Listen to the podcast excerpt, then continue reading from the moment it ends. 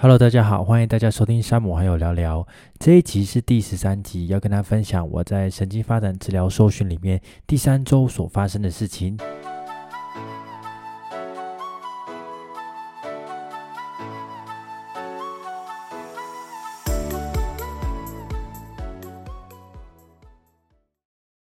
在这边受训已经第三周结束了，那因为说实在的报告很多啊，然后大家要互相讨论的时间也很多，所以慢慢的也越来越熟。所以大家就会开始分享自己假日的时候都去哪里玩，然后卡利这边有什么样的景点。那我发现其实跟台湾真的很不一样哦。我们像在台湾，如果在学生那个时代，如果你假日想要跟朋友一起去哪里玩的话，大家可能就会想到说，哎，我要去唱歌啊，我要去呃夜冲啊等等的。可是这边的假日呢，他们的活动就比较不一样。所以你走在路上，常常可以看到，像尤其是周末的时候，他们只要音乐一下，哎，大家就聚在一起跳舞了，不管。小朋友啊，哈，中年人啊，或者是老年人啊，他们只要一听到音乐就开始在跳舞，好像他们与生俱来就会跳舞。然后这种跳舞是很需要默契的哦，比如说，哎，那个手势一带，你就知道要转圈啊，然后呃，那个身体一转，你就知道，哎，整个身体要撇过去那一种。非常专业哦，而且每个人都会跳。像这边他们常常去跳的，就像 salsa 啊，或是拉丁拉丁舞啊这一种类型的舞风，我觉得真的都非常不一样哦。台湾就是，呃，我们去卡拉 OK 唱个歌，但这边就是，哎，整个都可以跳舞，好像是用肢体在交流这样子。然后吃东西的话也很不一样，像其实，在台湾吃东西，我可能就会比较习惯一个一个吃，就有点像是便当盒那种，们它有好几个格子。那我的习惯就是，哎，我这个格子吃完吃下一个，下一个格子吃完吃下一个。但这边的饮食就是用盘子，然后那个菜呢跟饭都放放在一起。那你要吃就是那个饭跟菜要把它配在一起，然后然后吃进去这样子。然后我就一开始吃我还是会试看看把它们配在一起吃，可是后来我的习惯又跑出来，我就会开始一个一个吃哦。比如这一块是生菜沙拉，我就吃；这一块是肉，我就吃；然后这一块是他们这个呃应该是。大豆做成的酱，我就吃大豆做成酱，然后最后再吃白饭。所以他们就开始说：“哎，那个 Sam，你怎么没有把它一起吃啊？”然后我我我就会跟他们讲说：“我还没有很习惯，但最近有越来越习惯这样的吃法。”好，今天要跟大家分享我在第三周这边上课内容所学到的东西。这一周真的很精彩，因为有职能老师的加持，所以让我们开始从职能治疗师的角度来看，呃，特殊小朋友的动作。不过在这之前，我先跟大家先稍微介绍一下，就是在前两周呢，我们的主授的老师主要是 PT 老师，我们叫做 Teresa，然后他的他的教学方法跟他的常用的手法，大部分是以带动骨盆跟重心转移的方式来做动作的诱发跟训练。那这一周的 OT 老师是 Gale，那他的方式呢，就是以肩胛骨。来做动作的诱发哦，所以这个礼拜我们学到的内容就是有上肢的动作发展，然后包含你的 elbow 怎么发展，forearm 怎么发展，shoulder 怎么发展，scapula 怎么发展，就整个上肢的发展都介绍过一次，然后也也说过了，哎，那个手掌要怎么样去做训练，或者是发展过程中，你如果少了哪一个步骤的话，你的手掌可能就不会长得很大。那甚至有些小朋友他的手掌在爬行的时候，可能有些那个。指节是弯起来的，其实这个也是跟小朋友在早期的动作发展经验不足有关系。因为小朋友动作发展，尤其是手部，他们最需要发展的阶段就是。用手开始拿东西去操作啊，或是拿东西吃的时候，这个对手的动作发展是有很大的帮助。可是有些特殊小朋友，他们可能就跳过这个阶段，或者是有些小朋友，他们很特别，是没有爬行就直接到走路，所以他们的手可能比较没有那么呃充足的承重的经验，所以有些家长就会反映说：“哎，我的小朋友的某一个指节怎么会弯弯的？”哦，其实这都有一点关系。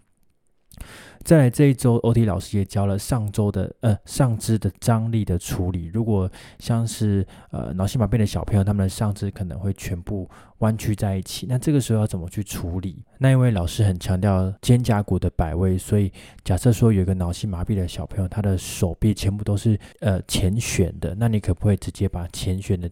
动作全部带到后旋，当然是不可以。你要从肩胛骨开始一个一个去调，才可以调到前臂哈。因为你如果直接调前臂，很有可能会受伤。好，再来就是感觉系统哦。这一周的 OT 老师带给大家很强的感觉系统的概念，前庭觉呀、视觉、听觉哈，还有四肢的一些皮肤的感觉。那他有提到，其实像很多小朋友，尤其是脑性麻痹的小朋友，如果是属于低张类型的哈，他们其实对感觉的输入都会有一点点的困难。比如说，诶，这个小朋友他的头。永远都不知道自己是正的还是歪的，尤其是有前庭问题的小朋友。那你如果呢，把他的头摆正，可是呢，他身体还是看起来软软的，然后你让他站在地上之后，诶，他的皮肤一接触到地面的感觉，全部都软下去了，因为他没有办法处理这么多的感觉讯息。所以像这样的状况要怎么去处理？然哦，这一周我们也都在做这样的训练，非常的精彩。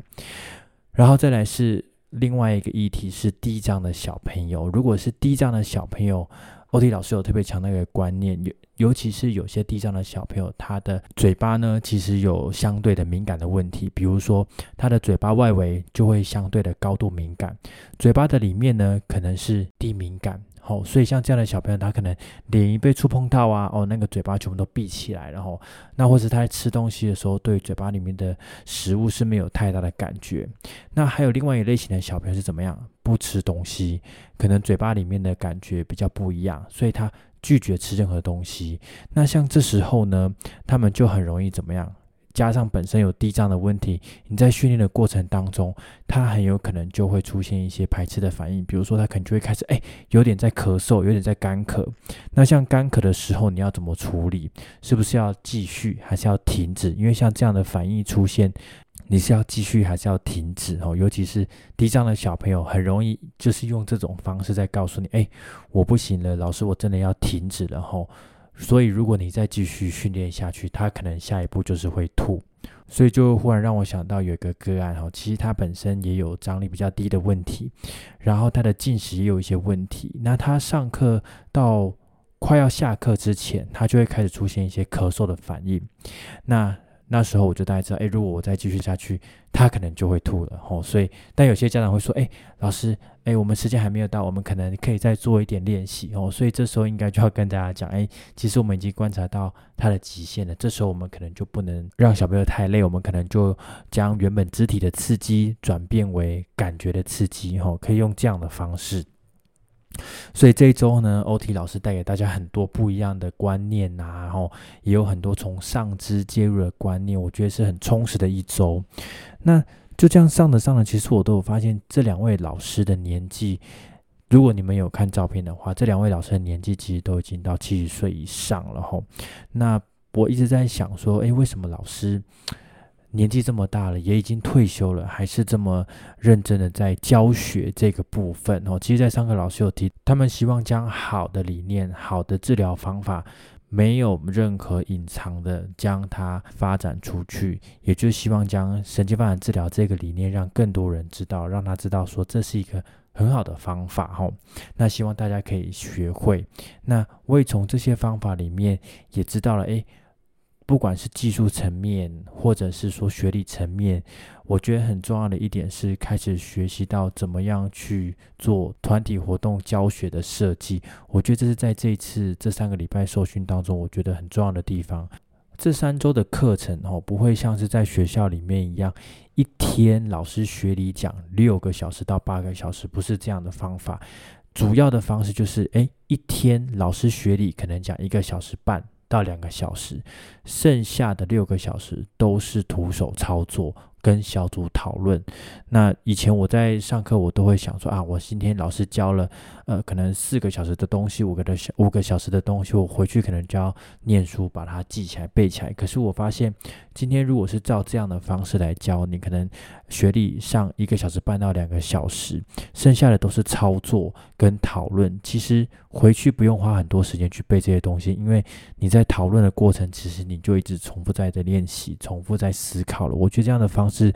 对已经在工作的治疗师来讲，吸收的效率会比较快，而且大部分也会用自己的身体去记这样的手感，而不是坐在书桌前面这样硬背。我觉得这样的方式非常适合已经在临床工作的治疗师。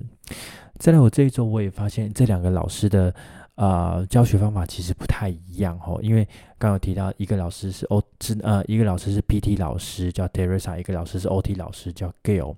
两个老师的方法跟个性完全不一样。PT 老师的个性是那种哎慈祥的老奶奶哦，然后很着重在哪里手法，就是着重在你的 handle 里的部分，那你的手要放在哪里呀？你的重心要怎么放啊？哦，那另外一位 OT 老师就比较着重在哪里？除了肩胛骨的手法以外，他还很强调感觉系统哦。治疗师在带活动的时候，有没有把重点放在感觉系统、视觉呀、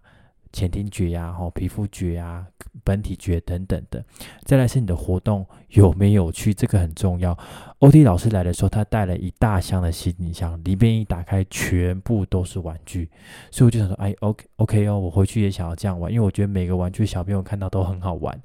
然后。呃，曾老师在离开的时候，他也把一堆玩具留在这个教室里面，希望我们之后在上课的时候可以继续使用这样子哦。那 OT 老师在上课也提到了不同的设备要怎么使用，这边最常使用到的设备就是板凳。不同高度的板凳，可以调整型的板凳。另外一个就是治疗球，治疗球有圆形的哦，然后有花生球，就这两种球位，只是大小不一样。那有特别跟我们讲说，诶，哪一种球其实适合哪一种样的小朋友？那哪一种活动不适合用在哪一种球身上，都讲得很清楚。所以这个礼拜我觉得，嗯，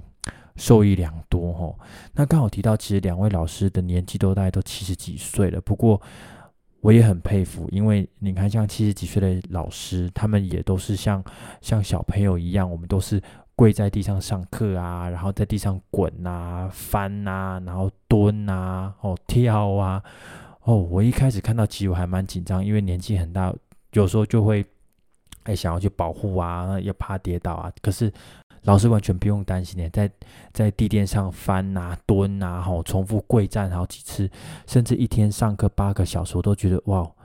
老师的体力真的很好，身体也顾得非常好。那像 OT 老师他有讲到，他的右侧的髋关节其实是换过 THR 的，不过他还是活动很自如，所以你看对身体的了解，如果诶有一定的程度，其实也是可以让自己身体非常的健康。可是不知道你们有没有一个疑问哦，像。呃，这几周我有介绍了一些内容啊，一些方法哦。我到第三周结束之后，我就觉得，呃，我要做很多的评估，甚至像 ITT Practice Model，我要写很多的记录。再来就是治疗的时候，我要 setting 好可以用到的设备，还有在治疗个案的时候，哦，其实前半段有讲到，哎，用 NTT 的方法去治疗，你的手要非常的轻。感觉起来好像不用施很多的力气，可是其实手不用施很多的力气。你要处理的地方是治疗师自己的核心哦，因为不是用手去拉，不是用手去诱发，你是要想象把你的手融入到这个个案的骨盆或是任何一个部位里面，然后呢改变它的重心去诱发动作。但这样的方法其实治疗师会很耗费自己的核心，也就是说。没有很轻松哦，自己的体力没有很轻松。那我在想，这样的话，我一天能够帮多少小朋友上课？所以我就去问老师：“哎，老师，你以前还没有退休以前，你一天有多少个个案啊？”老师就有分享说：“哦，他其实还没有退休前，一天有做八个个案。然后像现在退休了，一个礼拜只做一天，那一天里面他也大概做了八个个案。我就觉得哇，老师的体力真的很好，所以回去可能还是要继续保持运动的习惯。”好，下一个礼拜开始呢，就会是语言治疗师的语言治疗周，会强调很多颞颌关节哈，甚至发声的部分，还有呼吸的部分要怎么去调整。那上周有强调一个很重要的概念，比如说，诶，有些小朋友大家可能会发现嘴巴闭不起来，嘴巴都是开的哈，其实跟咀嚼肌这一个肌肉是有关系的，因为咀嚼肌在我们人体里面算是姿势型的肌肉，所以如果咀嚼肌的动作有训练起来，它维持姿势的功能有练起来，小朋友的嘴巴就比较容易闭起来。那通常这个在美国的语言治疗师会做这样的处理，也就是说会训练咀嚼肌，吼，然后会让他们增加嘴巴闭起来的这个能力。那还有一个我觉得很有趣的地方是，Gail 老师有介绍到，其实。美国的语言治疗师也都会开始去帮骨盆去做一些活动，所以他们不会完全 focus 只有在嘴巴哈，慢慢也会 focus 到核心跟骨盆哦。我觉得这个是哦比较特别的地方。那再来就是下礼拜三还有一个面试哦，这个很很有趣，是 NT 的课程大概上到一半之后呢，主授的 PT 老师就会开始帮每一个学员做 interview。他会告诉你，哎，你哪里做的不够好，你哪里要再好一点，要再做什么样的调整哦。我我觉得其实蛮紧张的，因为不知道那个 Teresa 老师会跟我说什么哦。那接下来就是等到第五周会交一个作业，第六周会做两个个案的个案报告哦，两个考试都通过才可以算通过哦。所以加油，希望这三周我们可以顺利的过过去。那我们今天的分享就到这边，谢谢大家，拜拜。